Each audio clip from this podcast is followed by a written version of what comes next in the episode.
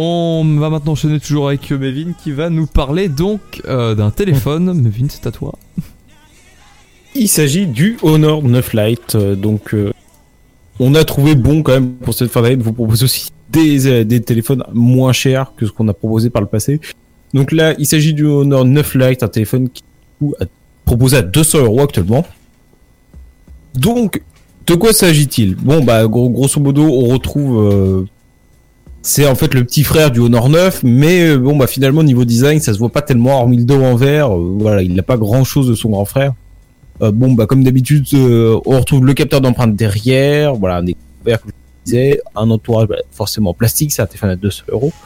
Donc, le capteur d'empreinte derrière, bah, ça permet aussi d'avoir un écran plus grand avec ces, fameux 19 neuvième borderless.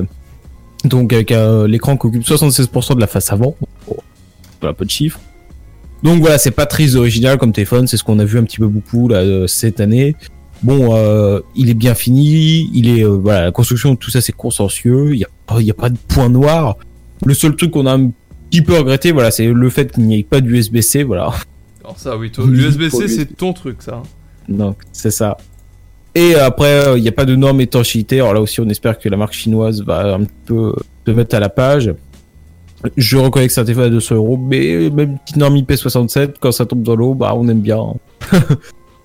Côté de l'écran, bah voilà, c'est plutôt très bon. On retrouve une résolution de 1000 euh, de 2160 pixels par 1080, donc c'est légèrement plus que de la Full HD, avec un écran de 5,65 pouces, donc c'était un grand écran.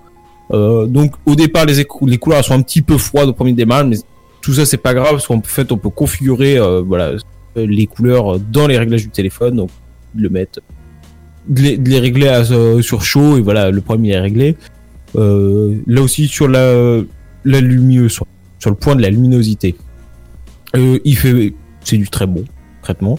On retrouve un bon taux de contraste, on a une bonne luminosité, euh, voilà. Il a pas trop tendance à réfléchir à la lumière, euh, ce qui peut être embêtant, voilà, euh, en plein soleil concrètement. Donc voilà, là il est parfait, on peut lire en plein soleil, on peut lire dehors, euh, donc il y a aucun problème, même si là c'est vrai que le soleil en ce moment se fait un peu moins présent. Donc Mais un, un peu quand même, un peu quand même. oui, oui, il est quand même là encore, donc euh, voilà, il faut un écran qui veut un peu euh, rester. il- voilà, soit il, veut, agréable il veut dehors. faire des, il veut, il veut faire des heures sup le soleil. Donc euh, côté écran, bah après, bah, c'est un écran qui est très agréable avec une dalle tactile qui est voilà, qui est réactive et qui devrait convenir forcément à une grande majorité des personnes des personnes qui pourraient l'acheter quoi. Il est, il est assez polyvalent quoi. C'est un petit peu un couteau suisse. Côté performance, sur une utilisation classique, réseaux sociaux, navigation internet, les mails, enfin voilà, une utilisation basique d'un téléphone. Euh, aucun problème de performance, hein. il est équipé d'un Kirin 659 avec 3 Go de RAM. Alors là, bon, la navigation est fluide, il n'y a aucun problème. La navigation, enfin après, c'est pareil, le changement d'application là dans le, tiroir, ça aussi c'est du très rapide. Dès qu'il s'agit pas voilà d'un gros jeu, etc., d'une application bien gourmande. Côté gestion de la chaleur, c'est même c'est bien fait. hein. Même après une longue session photo ou de jeu, il n'y a pas forcément de chauffe intempestive. Euh, voilà, ça, ça ne provoque pas de gêne. Côté du jeu, bah malheureusement voilà, il n'y a pas de miracle. Avec un Mali 830 MP2, bah il montre assez limites. hein, euh, finalement, et pour jouer, bah, bah, voilà, avec une fluidité acceptable, il va falloir des fois faire l'impasse sur certains détails graphiques. Mais bon, côté de l'audio, euh, bah, c'est du très bon. Il n'y a pas de défaut majeur. Ça manque un peu de punch, un peu de basse, mais voilà. euh, c'est vrai que de ce côté-là, bon, il fait un peu le minimum vital. C'est un peu dommage. Mais bon, ça, c'est, ça sera un point amélioré.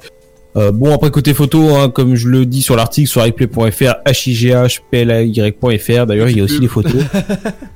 voilà. Euh, donc, bah, tous les téléphones qu'on teste en ce moment sur cette gamme de prix, ils se ressemblent, hein, en bonne luminosité, il y a aucun problème, c'est propre. Euh, les textures sont propres, il y a du détail, etc.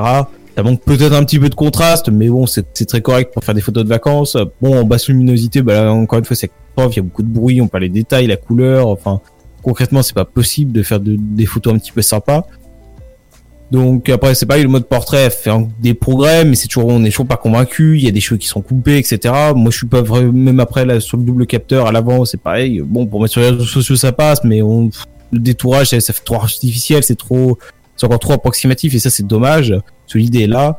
Et après côté l'autonomie, euh, bon bah sur un usage classique vous tiendrez largement la journée, voire une journée et demie. Et après si vous avez un peu un usage un petit peu plus restreint, voilà, je pense que les deux jours c'est largement jouable.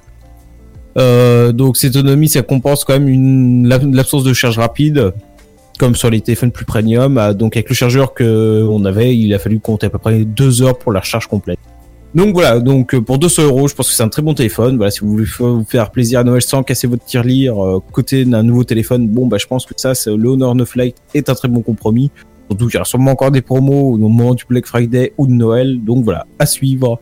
Donc ça fait, ça lui fait une note moyenne de 7,7 avec le détail sur iPlay.fr.